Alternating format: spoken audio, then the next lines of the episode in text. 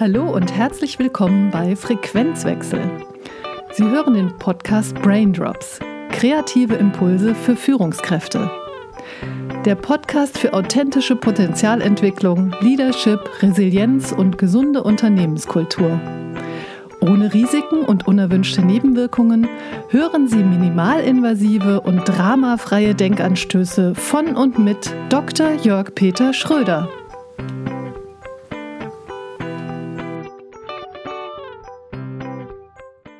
Hallo und herzlich willkommen. Hier ist Jörg Peter Schröder. Heute blicken wir gemeinsam auf das Thema Wertschätzung und wie Sie damit Wertschöpfung generieren können. Als ich gemeinsam mit Rainer Blank den Artikel von der Wertschätzung zur Wertschöpfung, und zwar im Mai 2009 publiziert habe, da war mir überhaupt nicht bewusst, wie wichtig dieses Thema mal in den nächsten zehn Jahren werden würde. Und Wertschätzung und Vertrauen sind strategische Einflussgrößen auf den Erfolg von Teams. Um diese Faktoren effektiv zu gestalten, müssen die Soft Skills, also die Potenziale und die Werte, mit den Hard Facts, also Zahlen, Daten und Fakten, verbunden werden. Und dabei sollten Sie als Führungskraft Ihren Fokus immer auf die Balance zwischen wirtschaftlicher Wertschöpfung und sozialer Wertschätzung legen. Und wie das erfolgreich gelingt, das erläutere ich Ihnen in dem heutigen Podcast. In Führungsworkshops, die ich in vielen Unternehmen in Deutschland, Österreich und der Schweiz zum Thema Hochleistungsteams und gesunder Unternehmenskultur gemacht habe, kam einfach raus, dass die Ergebnisqualität des Teams immer direkt mit dem Führungsstil des Chefs korreliert. Und dabei erfolgt die Beförderung von Mitarbeitenden immer noch primär nach Wissen und Fachexpertise. Und das hat erstmal überhaupt nichts mit der Branche zu tun. Und nur wenige Chefs jedoch haben wirklich Führung gelernt und nur wenige wollen auch wirklich Mitarbeiter führen.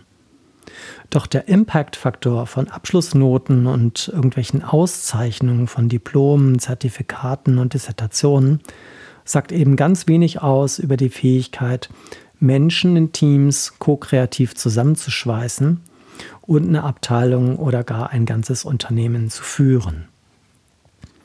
Und wertschätzende Kommunikation und Vertrauen sind die Stellgrößen erfolgreicher Veränderungsprozesse. Denn mangelnde Führung kann zur depressiven Verstimmung der Mitarbeiter und ganzer Teams führen. Das schadet nicht nur der Gesundheit der Mitarbeiterin, sondern letztendlich auch der Profitabilität von Unternehmen. Als Antidot setzen wir in Workshops und Coachings die wertschätzende Kommunikation und natürlich eine sinnstiftende Beziehungsgestaltung ein.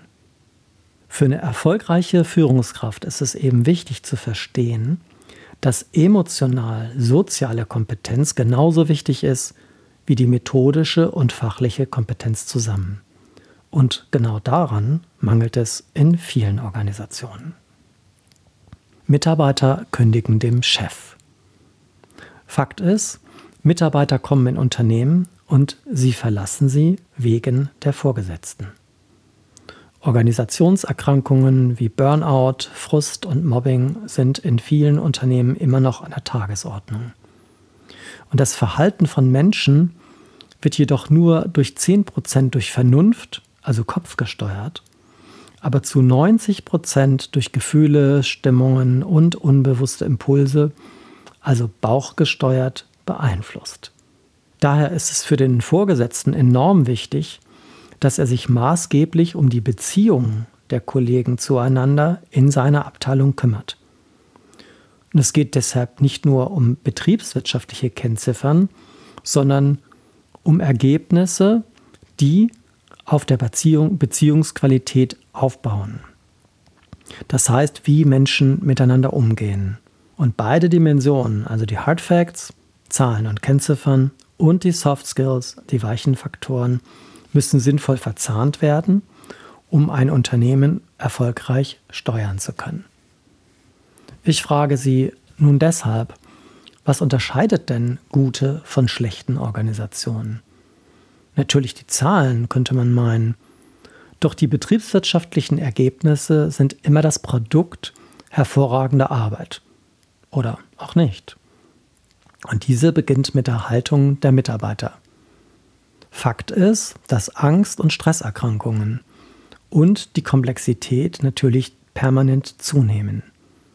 Und ich erlebe viele Führungskräfte und Unternehmensleitungen, die so sehr in alltäglichen Detailaufgaben verstrickt sind, dass sie überhaupt keine Zeit mehr zum Führen haben. Und die Auswirkungen davon auf die Gesamtstruktur ist enorm. Ein Burnout der Mitarbeiter ist eben nicht nur das Problem der Mitarbeitenden, sondern möglicherweise auch das Zeichen einer kranken Unternehmung. Reflexion schafft Orientierung. Warum gehören eigentlich einige Unternehmen zu den besten Arbeitgeber Deutschlands und andere nicht? Wieso hakt es in vielen Organisationen und deren Kultur? Also stellen Sie sich vor, dass Ihr Unternehmen auf der Untersuchungsliege liegt. Welche Symptome würden Sie denn so diagnostizieren? Welche Mangelerscheinungen würden Sie feststellen? Und welche Gesamtdiagnose würden Sie stellen? Muskuläre Verspannungen, Depression, Angst, Knirschen im Gewebe? Und welche Therapie leiten Sie dann ein? Genau diese Fragen stelle ich den Mitarbeiterinnen unterschiedlichen Organisationen in den Workshops. Es geht primär um die Reflexion des eigenen Verhaltens und das Schaffen einer gemeinsamen Orientierung im Team. Ich möchte dazu mal ein Beispiel geben. In einer Bank haben wir die Abläufe in Frage gestellt. Und auf Basis bisheriger Untersuchungen haben wir speziell die Stellhebel Kultur, Arbeitsbedingungen, Führungsverhalten, Überzeugungen, Werte, Sinn, soziale Beziehungen und auch fachliche Kompetenz untersucht. Die Frühindikatoren Bereitschaft, Vertrauen, Commitment, psychisches Befinden, Gesundheitsverhalten, Work-Life-Integration und Performance wurden in den Arbeitsgruppen genau hinterfragt. Dabei wurde der Faktor Vertrauen am höchsten bewertet.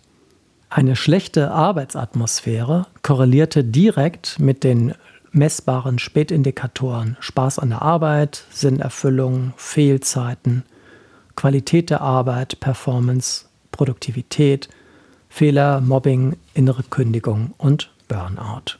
Und Untersuchungen auf Basis der unternehmerischen und persönlichen Einflussfaktoren machten deutlich, dass die Beziehungsgestaltung eine strategische Dimension in den Unternehmen ist.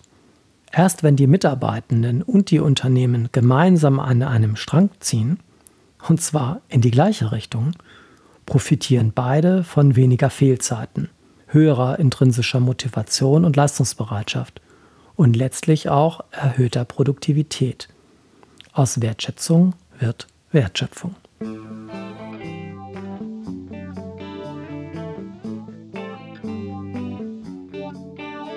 Doch dabei geht es eben nicht nur um arbeitsmedizinische Beratung, psychosoziale Unterstützung, Präventionsangebote, Check-up-Untersuchungen für Führungskräfte, Meditationsangebote, Fitnessprogramme oder Seminaren zu Work-Life-Balance, sondern um die Führungsgrundsätze, die der strategischen Bedeutung der Unternehmensgesundheit tatsächlich auch Rechnung tragen.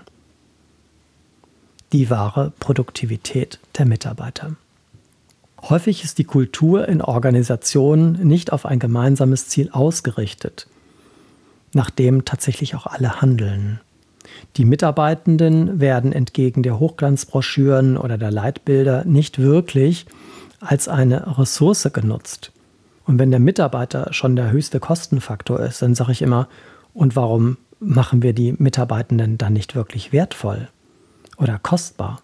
Und wie können die Potenziale, die in den Mitarbeitern schlummern, tatsächlich gefördert und gefordert werden? können wir es uns leisten, dass das Miteinander von Menschen in einer Abteilung nicht funktioniert. Die Verweigerung der Mitarbeiter in Teams zusammenzuarbeiten und die Auswirkungen einer schlechten Arbeitskultur erscheinen eben in keiner Bilanz als Kostenfaktor. Es geht jedoch darum, eine Verantwortungsgemeinschaft des Leistungsteams zu entwickeln, die auf Basis klarer Werte Potenziale der Mitarbeiter in zielgerichtetes Handeln transformiert. Und um ein solches Hochleistungsteam zu entwickeln, teilen wir das Vorgehen in ein Sechsphasenmodell ein.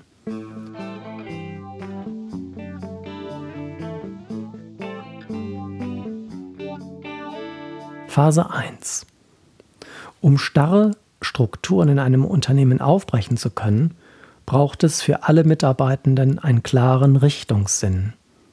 Die Führung muss diesen Richtungssinn und Bewusstsein für Visionen und Ziele entwickeln und konkretisieren. Und neben den linearen Faktoren wie zum Beispiel Kostenreduktion und Rationalisierung muss der nichtlineare Faktor Mensch von Anfang an einbezogen sein. Und genau in dieser ersten Phase wird Bewusstsein und der Sinn der Neuorientierung erzeugt. Die Mitarbeiter des Unternehmens begegnen sich auf einer menschlichen Ebene. Und genau diese Phase ist unglaublich wichtig. Und ich erlebe, dass das für diese Phase fast nie Zeit eingeräumt wird. Phase 2. Das Verhalten von Menschen wird von ihren inneren Werthaltungen gesteuert. Und daher muss systemisch und systematisch eine Auseinandersetzung und Aneignung hinsichtlich der Gesamtorientierung geleistet werden. Und sie ist die Basis für Glaubwürdigkeit und die Voraussetzung für ein verbindliches Engagement. In dieser Phase entsteht eine persönliche Identifikation mit dem Veränderungsprozess. Hierzu ist es wichtig, dass sich Vorgesetzte und ihre Kollegen genau einschätzen lernen. Welche Potenziale, Fähigkeiten, Fertigkeiten und Defizite sie haben. Stärken zu stärken ist hier das Ziel. Hier arbeite ich hauptsächlich mit der Persönlichkeitstypologie. Erst wer sich versteht, kann sich auch auf andere besser einstellen. Soll heißen, wenn ich weiß, wie ich ticke, gelingt es mir leichter zu verstehen, warum die anderen anders ticken. Und Aufgabe der Vorgesetzten ist es, dass Menschen sich nach ihren Potenzialen entwickeln dürfen, weil jeder anders ist. Es geht um das Stärken der Stärken, und das ermöglicht es eben, ein neues gemeinsames Ziel zu erarbeiten, um effektiv nach vorne gehen zu können. Phase 3. In dieser dritten Phase werden die konkreten Projekte und Strategien des Veränderungsprozesses diskutiert. Es geht um Management-Themen. Was muss getan werden? Wer soll was mit wem tun? Strategien entwickeln, taktische Maßnahmen überlegen, Pläne erstellen. Wer macht was bis wann? Und das wird genau in dieser Phase festgelegt. Und Tools wie aus dem Projektmanagement können das in diesem Konkretisierungsprozess tatsächlich sehr gut unterstützen. Phase 4. Verbindliche Entscheidungen und Commitments. Feste Verabredungen und Verpflichtungen werden jetzt getroffen und wie besprochen, und zwar unter Berücksichtigung des gemeinsamen Grundwertes. Schlüsselfaktoren für den Entscheidungsprozess sind ein hohes Maß an Selbstverantwortung und Selbstverpflichtung. Also soll heißen, mein Beitrag zählt. Jeder kann sich involvieren. Commitment, sag ich immer, setzt Involvement voraus. Und wenn ich mich involviert fühle, dann kann ich auch ein Commitment bringen. Also eine gute Balance zwischen inhaltlichem Arbeiten und strategischem Führen ist die Voraussetzung für exzellente Mitarbeiterergebnisse. Phase 5. In dieser Phase werden die beschlossenen Maßnahmen in den Abteilungen des Unternehmens implementiert. Und dabei ist es wichtig, dass ein Monitoring-System installiert wird. Also Besprechungen, aktuelle Messzahlen, Informationen zur Umsetzung der Maßnahmen. Es geht um ein engagiertes Tun und es geht um tatsächliche Implementierung. Das Neue wird erlebbar und entfaltet eine Schubkraft. In dieser Phase werden Prozesse gestaltet und ganz konkrete Maßnahmen umgesetzt. Alle Mitarbeitenden, die dabei involviert sind, leisten ihren Beitrag und steuern gemeinsam und engagiert auf das erarbeitete Gesamtziel zu.